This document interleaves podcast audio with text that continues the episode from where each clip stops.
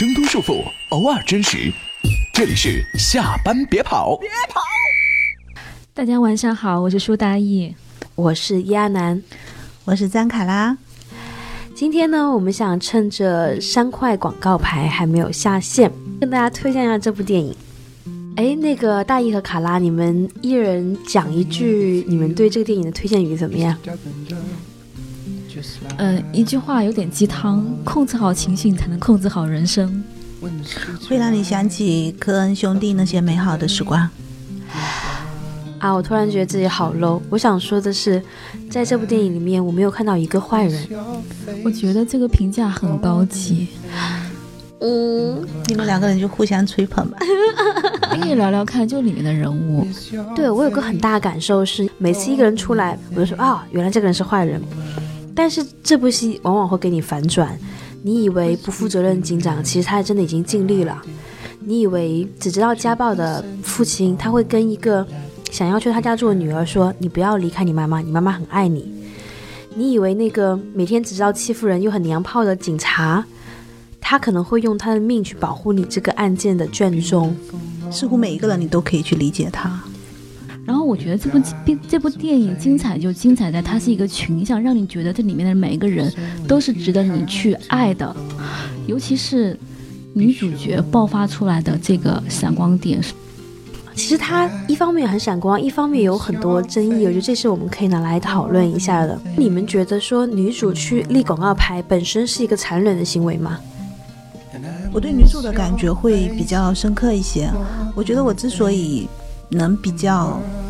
深刻的接受他，是因为我觉得他的很多愤怒都是源自于他的对自己痛苦的一种无能为力。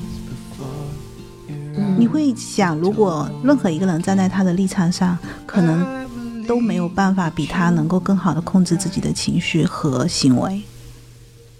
有的时候，我会觉得他只是想要做一件事情，让自己那种内疚和难过的情绪有一个释放点。一直要逼自己做个坏人，其实真的真的很不容易。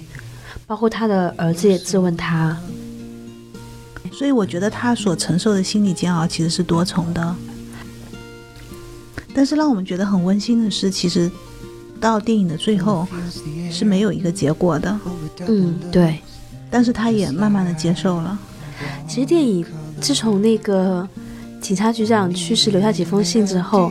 随着那个信件一封一封被送达，其实电影就是就进入一种转折。对对对，其实刚才说一句话总结，就是觉得这部电影值得推荐。你想说什么？其实我想，我脑海里面反映出来的是，我觉得这个电影可以换个片名叫《警察局长的三封来信》。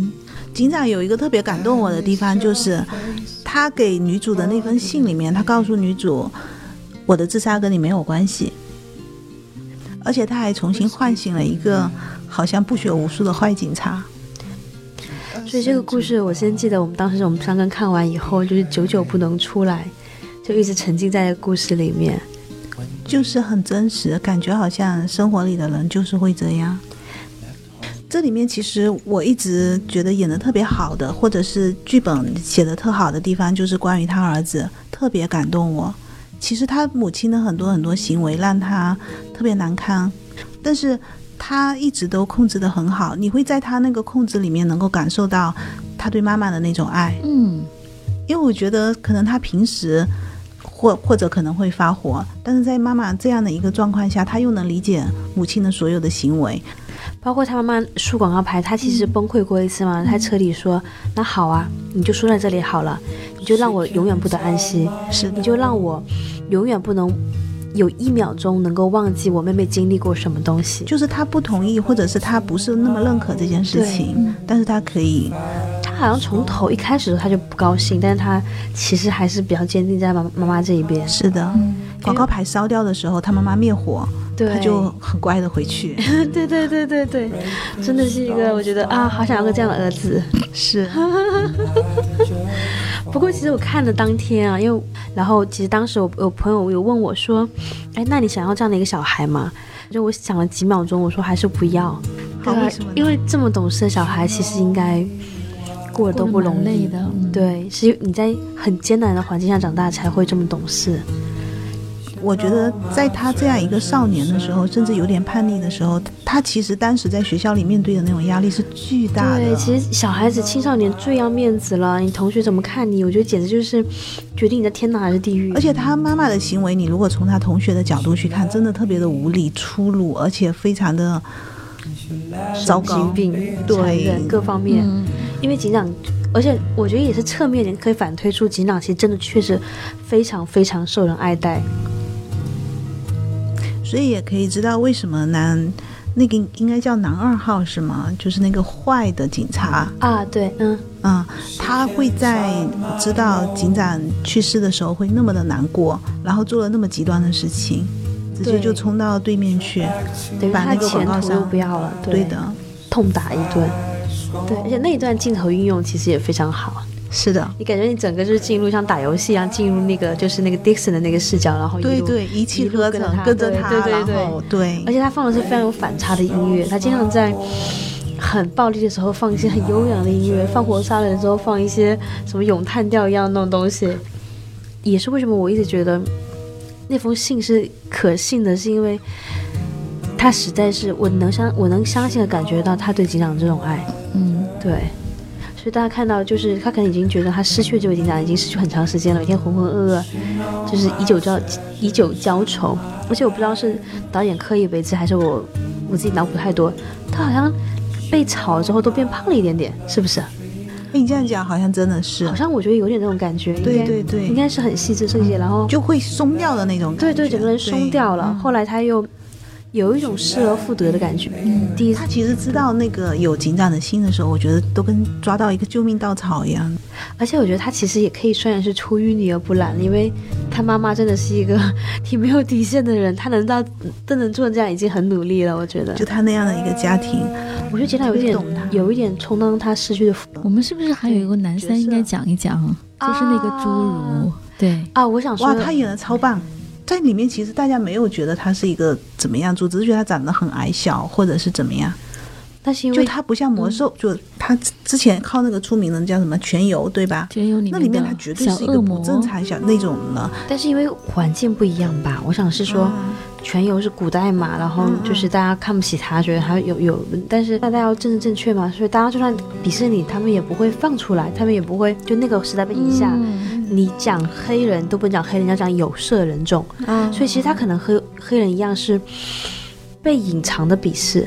就包括女主也是，女主她一直很努力地隐藏自己，就我并没有看不起你，我把你当正常看待，但是让她说了一句话说你你逼我来约会，然后她当时就很难过，我逼你约会吗？我是邀请你来约会，你这样讲好像真的是，我只是觉得女主不喜欢他，但可能真的是因为她身体的残疾。啊，包括她老公一进来，老公就乐开花啦，说不定她是那个小镇里面很有名的一个侏儒，是吧？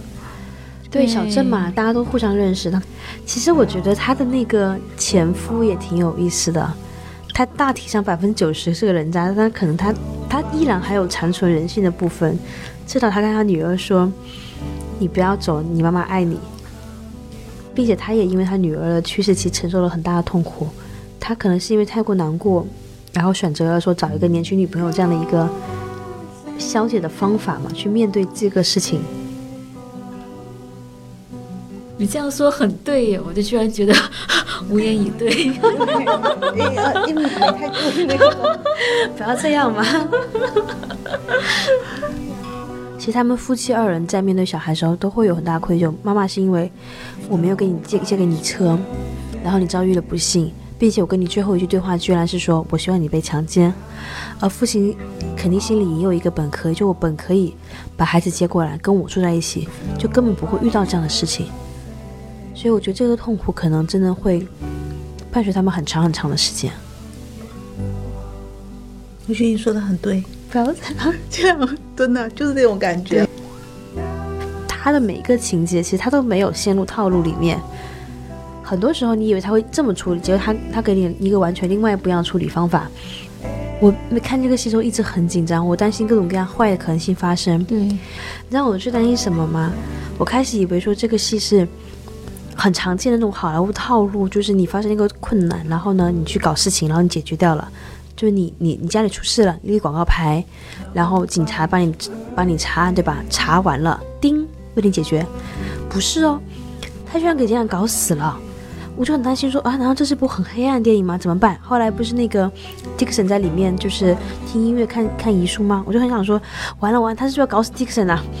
我以为说警察局局长死了，然后呢，再再烧死一个警察，后面怎么收场？然后女主在入狱吗？然后我以为她会是走向一个大家全部都很惨很惨的黑暗的结局，就是女主最后又因为那时候警长敲警长敲完 Dixon 就又打人，又被追追入警徽嘛。然后难道最后是一系列惨剧，受到法律制裁各方面？哎，结果又没有，他又开始往。